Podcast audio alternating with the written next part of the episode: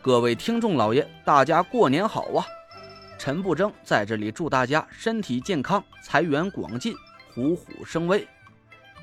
在新的一年里，我会为大家奉献更多、更好、更精品的有声书，给大家听个过瘾。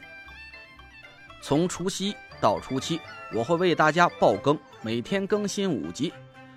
在我的声音词条的每个页面啊，有个小圆圈，里面有个赏字。各位听众老爷，各位家人，您开心呐，就给我打赏个一块两块不嫌少，十块八块也不嫌多。毕竟啊，咱这书还有很多很多集要去听，而且是一直免费让大家听的，这我也得吃口饭嘛，是不是？谢谢了，各位听众老爷。第二百五十九集。第二天一早，我开着我的破捷达，带着四个叽叽呱呱的女人朝田天祥的楼盘方向赶去。田慧文的车就只有两个座位，我们这样一大群人同时出行，没想到我的破车还派上了用场。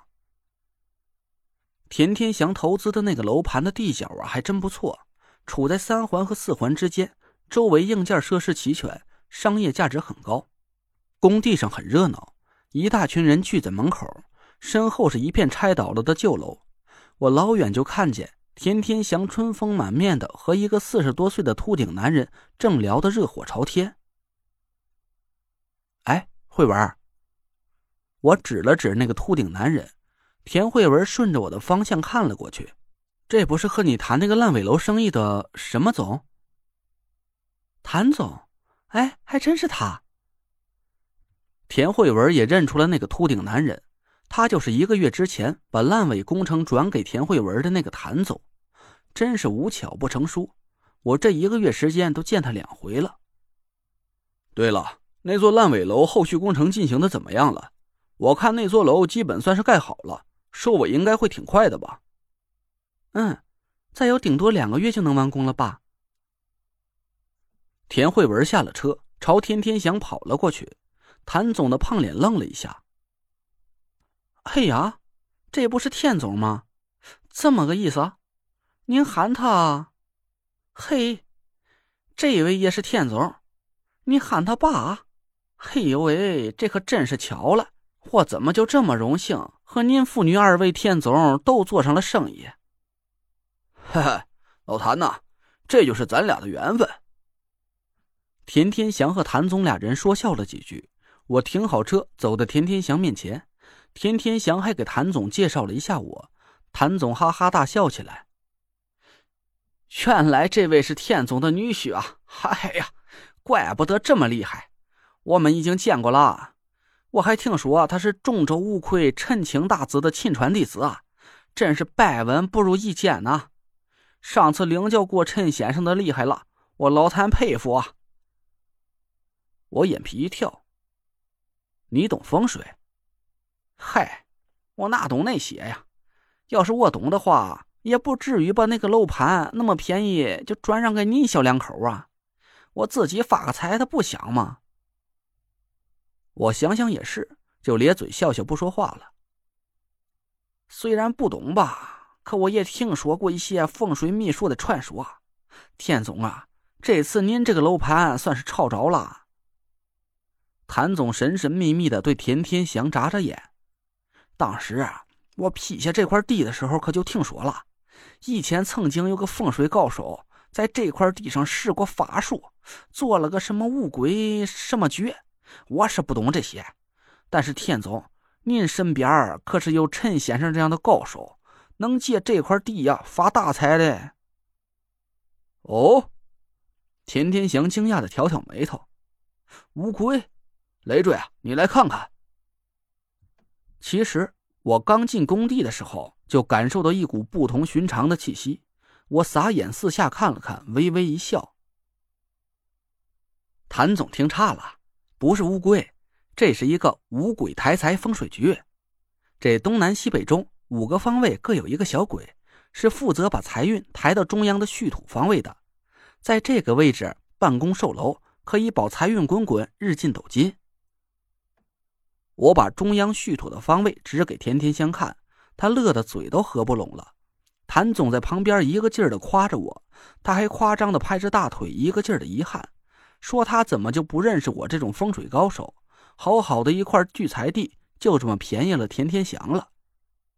田天祥很高兴，他哈哈笑着拍了拍谭总：“嘿嘿，老谭呐，这么好的一块地转让给我了，我也不能让你亏了。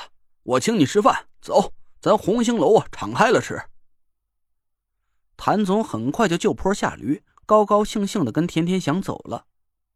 田天祥还想让我们一群人一起跟着他去吃饭，我想了想，还是婉拒了他的好意。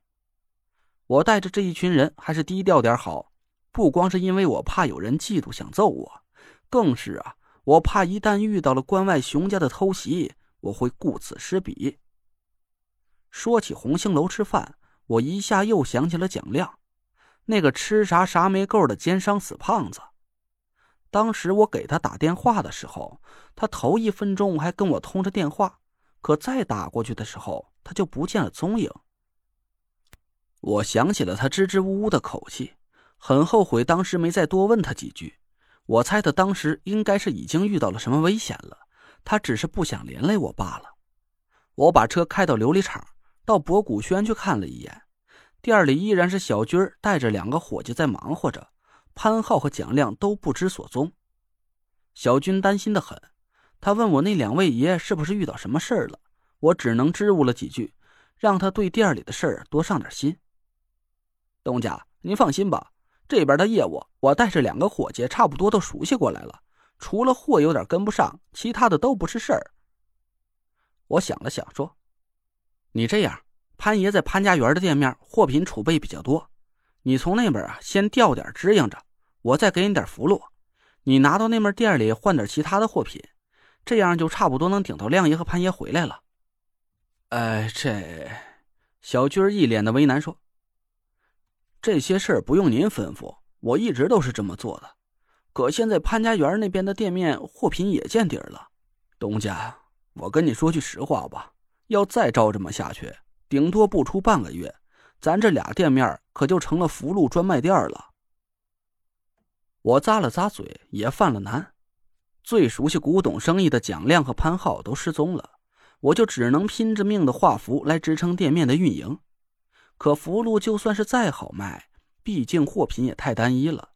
再说了，谁会天天用得着福禄啊？就和小军说的一样，要是再这么下去，我们俩的店面非得关门大吉不可。小军也很着急，东家呀。您好歹也在琉璃厂混了大半年了，您再好好想想，还有没有其他认识的人手上有货？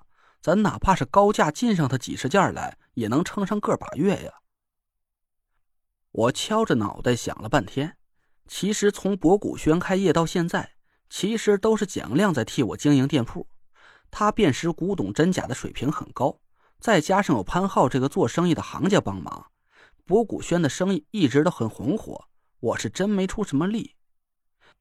要说手上有古董的老板，我好像就知道那几个吃土饭的干边马家几兄弟。可他们死的死，坐牢的坐牢。再说了，我也不敢去和几个盗墓贼打交道啊。我挠着头想了半天，也没想出什么办法。情急之下，我是病急乱投医，把目光看向身后的几个女人。王月咧嘴一笑。我要是认识这些人，早就把他们抓进去坐牢了。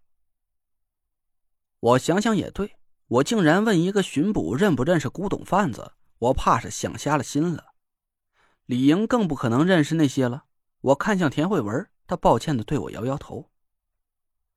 我对古董是一窍不通，也不认识什么这方面的人。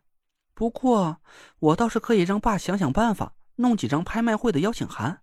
我听说最近保利和嘉德都有拍卖计划，不知道能不能帮得到你？能啊，太能了！我激动的两眼放光。哪天拍卖？嗯，最早的一场应该是下个月中旬吧。小军朝我无奈的摇头，我一下就泄了气。